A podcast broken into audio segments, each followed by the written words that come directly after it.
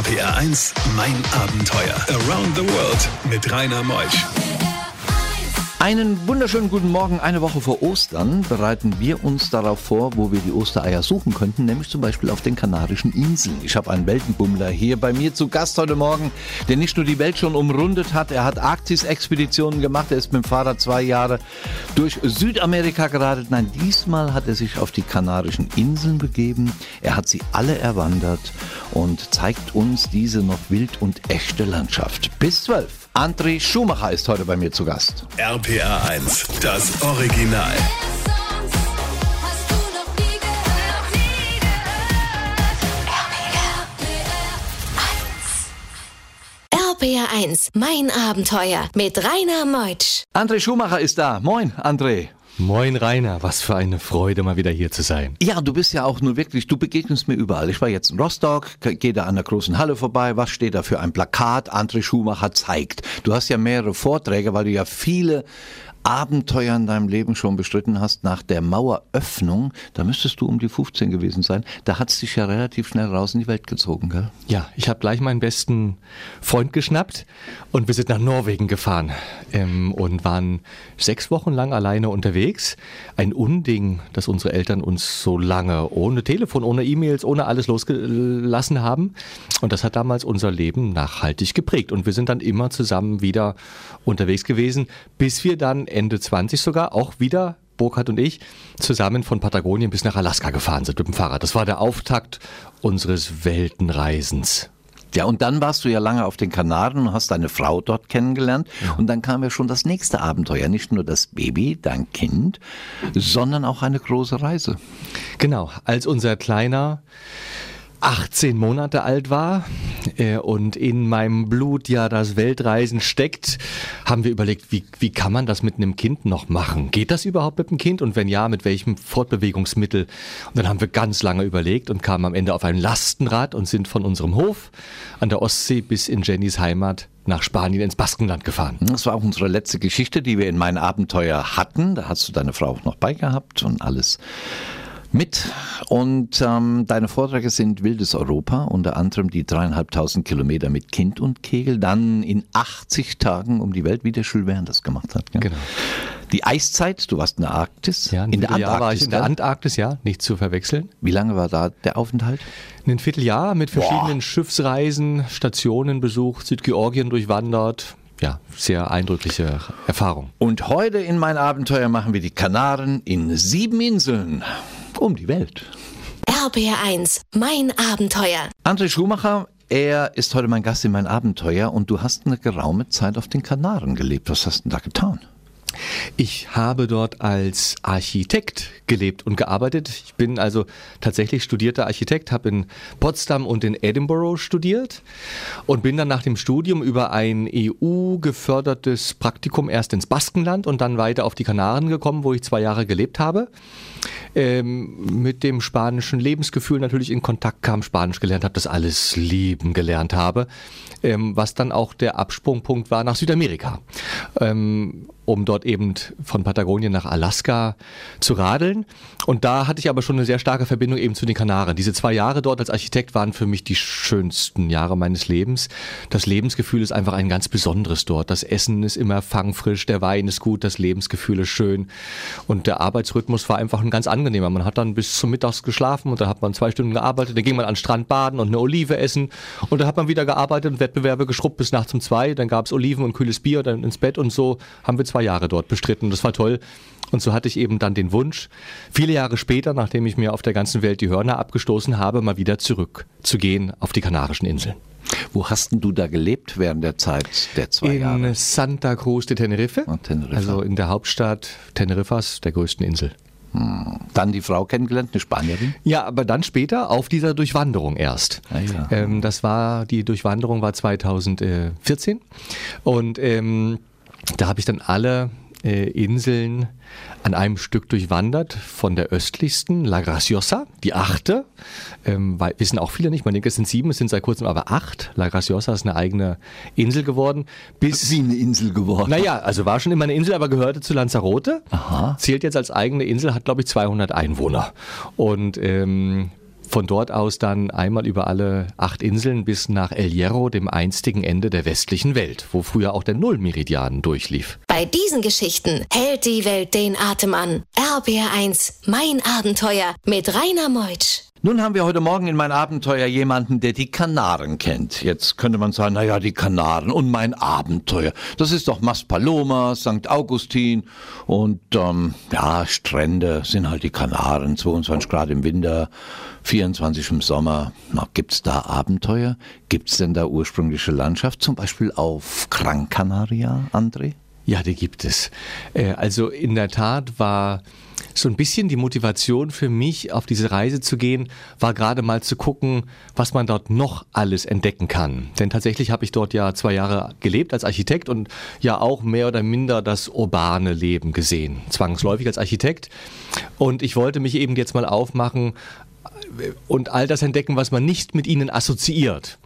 Und äh, tatsächlich hat mir das gezeigt, dass man da also Wildnisse findet, Nationalparks und viele, viele interessante Menschen, die alle so im Hintergrund der Strände und der Kokosnüsse und der Hotels leben, sehr interessante Lebensentwürfe haben ungemein unangetastete Landschaften und wirklich wilde Touren man dort auch machen kann, die eben niemand erwartet und woher sollte man es auch wissen? Die Leute gehen halt ins Reisebüro, buchen eine, Reise auf die Kanaren und landen dann zwangsläufig, weil sie es wahrscheinlich gar nicht besser wissen, in einem Pauschalhotel mit so einem Armband drum, wo dann auch alles inklusive ist und dann hat man natürlich auch gar nicht die Motivation, mal rauszugehen und die, die lokale Küche zu probieren, die Flamenco-Konzerte zu erfahren, die dann einfach nachts losbrechen in irgendeiner Bar und dann kriegt man Gänsehaut und spürt das echte Leben dort.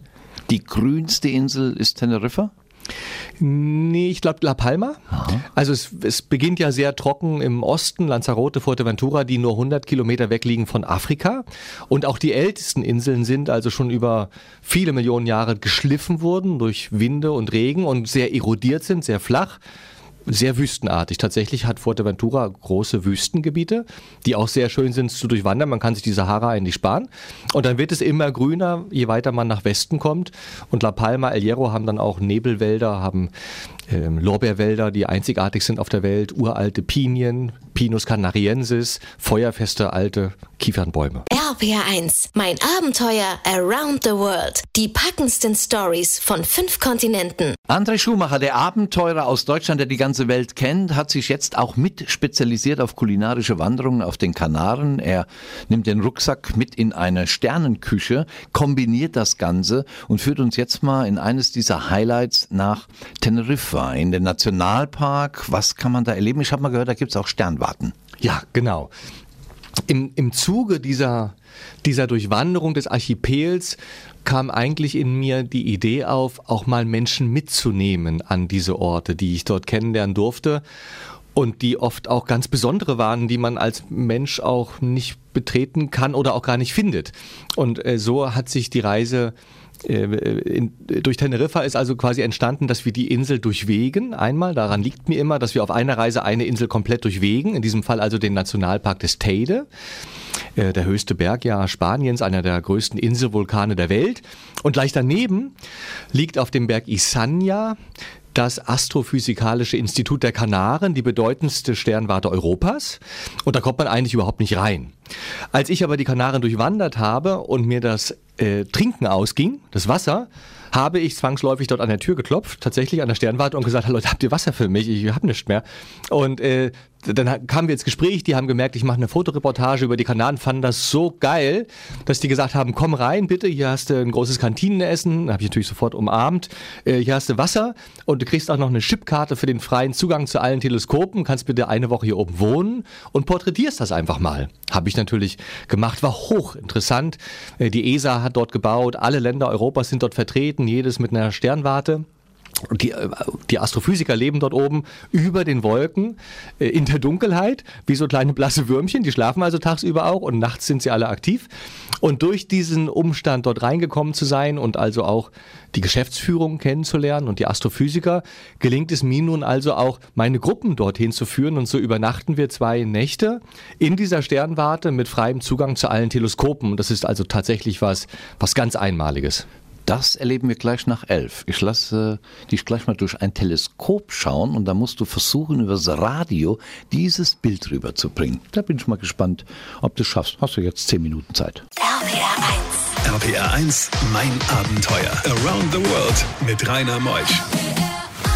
Heute zu Gast in mein Abenteuer ist André Schumacher, ein toller Abenteurer aus Deutschland, der die ganze Welt schon erlebt hat. Er ist Reisefotograf, er ist Journalist, Artist, Expeditionen, die Weltreisen, Südamerika-Touren, kulinarische Reisen, all das hat er erlebt und nimmt uns heute mit auf die Kanaren. Wir sind auf einer Station, auf einer Sternenwarte und gleich schaut er durchs Teleskop und zeigt uns im Radio, ja so absurd es klingt, die Sterne. RPR 1, das Original.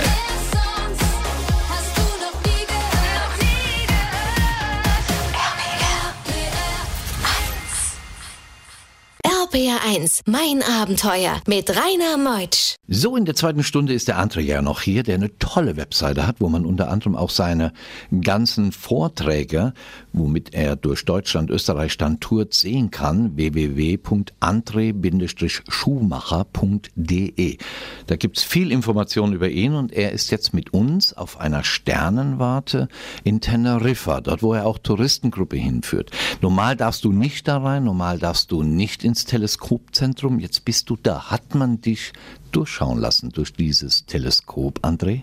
Ja, man hat mich durchschauen lassen, aber ähm, ich muss gestehen, dass das für normale Augen unspektakulärer ist, als man das denkt, weil diese schönen Fotos, die man so kennt, von bunt gefärbten, äh, was weiß ich, wie heißen die, Pferdekopfnebeln und so, so sieht das natürlich nicht aus. Ähm, sondern wir gucken dann durch und sehen dann halt eigentlich einen vergrößerten Ausschnitt mit kleinen weißen Punkten, die man nicht zuordnen kann.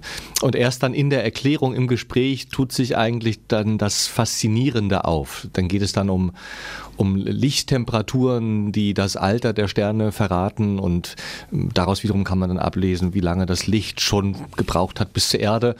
Und ähm, das Spannende ist eigentlich, dass ähm, wenn man mal weiß, mit welcher äh, Lichttemperatur die Sterne leuchten, dann sieht man, wie weit die weg sind. Und dann kann man quasi ja in der Zeit zurückgucken. Also Licht, was drei Millionen Jahre gebraucht hat, bis es hier war, zeigt uns den Stern, wie er vor drei Millionen Jahren ausgesehen hat. Das gleiche gibt es, wenn er schon 100 Millionen Jahre ist oder eine Milliarde Jahre alt ist. Und dadurch kann man quasi in der Zeit zurückschauen und kann Rückschlüsse auf die Entstehung des Universums treffen. All das sieht man aber nicht, wenn man durchguckt. Das entsteht aber im Gespräch und wir haben dann ja dort vor Ort, das ist auch für mich jedes Jahr wieder eine Offenbarung, in dem Gespräch mit Wissenschaftlern, also auch mit Deutschen, die dort sitzen. Das Kippenheuer-Institut aus Freiburg sitzt da zum Beispiel auch, die ganz tolle Ingenieure haben, die, sie uns, die sich dann auch einen Tag frei nehmen für uns und die Technik da zeigen, was man nicht annähernd versteht, was da passiert. Aber die bauen das Zeugs dort vor Ort und lassen uns in diese Röhren reingucken und machen für uns oben die Kuppeln auf. Und das ist also hochinteressant. Ja. Obwohl ich da jetzt physikalisch also das auch tatsächlich nicht weiter ausführen kann. Ja, Ja. besser konnte man es nicht beschreiben. Ich muss zwar nochmal alles überlegen und frage gleich meinen Techniker Ingo Koch, der hat da noch mehr Ahnung von, was er alles meint, aber ich spiele ein paar Takte Musik. RPR 1, mein Abenteuer. Echt toll, was du auf den Kanaren machst. Wir kennen die Kanaren nur als touristische, touristische Regionen, Touristengebiete, Fuerteventura, Yandia, Maspalomas, alles Orte, die wir kennen. Aber du hast eben gesagt, auch Fuerteventura, du führst Wanderungen durch, durch Wüstengebiete. Ja, ähm, Fuerteventura ist extrem eindrücklich, weil es tatsächlich sich anfühlt wie Afrika, wie das Altiplano, vielleicht auch in Südamerika wie Tibet. Äh, dort gibt es Wüstengebiete, durch die man tatsächlich tagelang laufen kann, ohne Gebäude vorzutreffen, ohne ähm, auf Menschen oder gar Touristen äh, zu treffen. Und jede Insel, das ist auch das Schöne, deswegen heißt der Vortrag auch in sieben Inseln um die Welt. Jede Insel ist auch für sich wieder anders. Lanzarote ist die schwarze Insel, die ja durch Vulkanismus auch in den jüngsten Jahrhunderten noch entstanden ist und komplett schwarz ist, die Insel. Es gibt keine Bäume dort. Ähm, Fuerteventura ist die Insel, die große Wüstengebiete hat und dann wird es sukzessive grüner. Und je weiter man dann äh, nach Westen kommt, gibt es große Lorbeerwälder, die größten Lorbeerwälder der Welt noch. Es gibt alte Wacholder, Wacholderbeerwälder, ganz verknorpelte Bäume, die tausend Jahre alt sind. Und so haben diese Inseln äh, entfalten eigentlich einen Reiz, den man sonst nur bekommt, wenn man wirklich große Gebiete der Welt bereist. All das findet sich auf diesen Inseln und das zieht sich dann durch bis hin zum Beispiel zum Wein, dass Weinsorten, die in Europa ausgestorben sind, durch die Reblaus in den vergangenen Jahrhunderten in Frankreich und Spanien, diese Weine, diese Reben haben sich auf den Kanarischen Inseln erhalten und es gibt dort Weine zum Beispiel, was ja für mich interessant ist, weil ich führe eben auch kulinarische, wie nur viele Reisen, Weine, die man in Europa gar nicht mehr trinken kann. Uralte Sorten, die seit Jahrhunderten dort wachsen und dann eben obendrein auch noch nicht in Mutterboden wie bei uns in Europa, sondern in Lavaasche. In Lavaasche, die ja feinporig ist, feinporiger Stein, der über den Tag hinweg die Luftfeuchtigkeit aufsaugt und dann nachts an die Reben abgibt.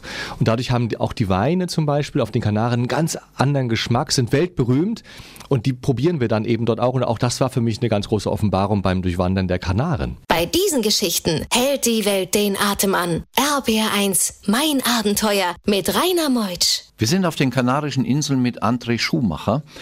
Und André, La Gomera. Das ist ja auch so eine mystische Insel, gell? noch nicht so von den Touristen überlaufen. Was ist die Eigenart an dieser Insel? Du hast so wunderbar eben die Eigenarten von Lanzarote, von Fuerteventura, von, äh, den, von Gran Canaria erzählt und La Gomera. La Gomera habe ich durch die Augen eines Bildhauers sehen dürfen, den ich kennengelernt habe bei der Überfahrt von Teneriffa nach La Gomera, hat er mich mitgenommen auf seinem Segelboot.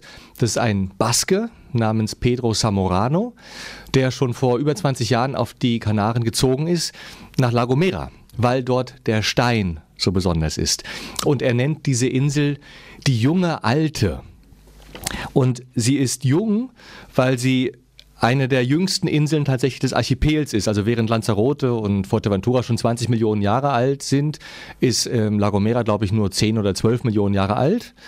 Äh, sie wurde aber danach nie wieder überformt durch spätere Vulkanausbrüche, alle anderen Inseln schon. Das heißt, man sieht dort Gesteine, die man so nicht noch ein zweites Mal auf der Welt findet, nämlich 12 Millionen Jahre alte Lavagesteine, Granite, Basalte.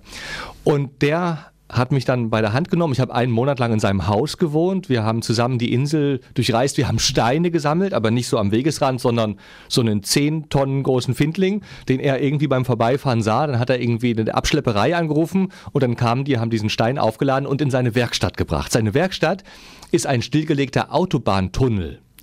Die Straße hatte dort Steinschlag, es gab viele Kurven und die äh, Inselregierung hat diese Straße gesperrt, eine neue Straße gebaut. Er hat den alten Tunnel gekauft, 100 Meter lang, führt durch diesen Fels, hat auf beiden Seiten große Stahltüren reingesetzt und das ist seine Werkstatt und er arbeitet jetzt quasi im Fels am Fels. Totaler Wahnsinn. Und mit dem habe ich einen Monat lang äh, gelebt, habe ihn fotografiert, gefilmt bei der Arbeit und äh, durch ihn habe ich eben auch die, die Geologie, die Geografie dieser Insel sehen dürfen. RPR1, mein Abenteuer around the world. Die packendsten Stories von fünf Kontinenten. Der André Schumacher reist in die Welt, hat die ganze Welt bereist und hat jetzt sein eigenes Refugium aufgebaut in Mecklenburg-Vorpommern, unweit der Ostsee und bis gerade ausgezeichnet worden, ich habe es in der Zeitung gelesen, mit als beliebtestes, ich glaube, da war das, beliebteste Bauernhof, ich weiß gar nicht mehr, was das war, ich habe das in der Zeitung gelesen. Was hast du da für einen Preis bekommen? Wir wurden ähm, zum zweiten Jahr in Folge tatsächlich zum beliebtesten Ferienhof Mecklenburg-Vorpommerns gewählt. Äh, was ich eine sehr feine Ironie finde, denn gerade in Mecklenburg gibt es ja viele Schlösser, gibt es Gutshöfe, die wirklich einer schöner als der andere ist. Aber wir haben unseren Hof mit sehr wenigen Mitteln über Crowdfunding, mit Helfern aus aller Welt, über Urlaub gegen Hand heißen diese Tauschprojekte, in denen Leute bei uns wohnen für Kost und Logis und dafür ein paar Stunden pro Tag mithelfen, aufgebaut. Wir haben diesen Hof gekauft, als wir schwanger wurden, zwei, Ende 2014 und äh, bauen den seitdem mit allen, die uns helfen wollen, äh, auf und haben den vor drei Jahren also auch dem Publikum geöffnet. Man, kann's bei, man kann bei uns Urlaub machen und auf der Basis dessen haben wir jetzt eben gewinnen wir ständig Preise. Was wirklich ja witzig ist, ich glaube, die Leute mögen einfach, dass das bei uns so unorthodox ist, dass die sich die Ellbogen hochkrempeln können und einfach äh, Holz einschlagen fürs Lagerfeuer und wer will, kann mithelfen helfen. Und nebenbei gibt es Lagerfeuer, gibt es Musik. Wir machen jetzt eine alte Scheune im Sommer auf. Am 1. Juni wollen wir Eröffnung machen. Wo, da kommen dann die Kreise auch wieder zusammen, ein Freund von mir aus Gran Canaria, der Spitzenkoch und Sommelier ist, ein Restaurant aufmachen möchte. Wie kriegt man Informationen über deinen?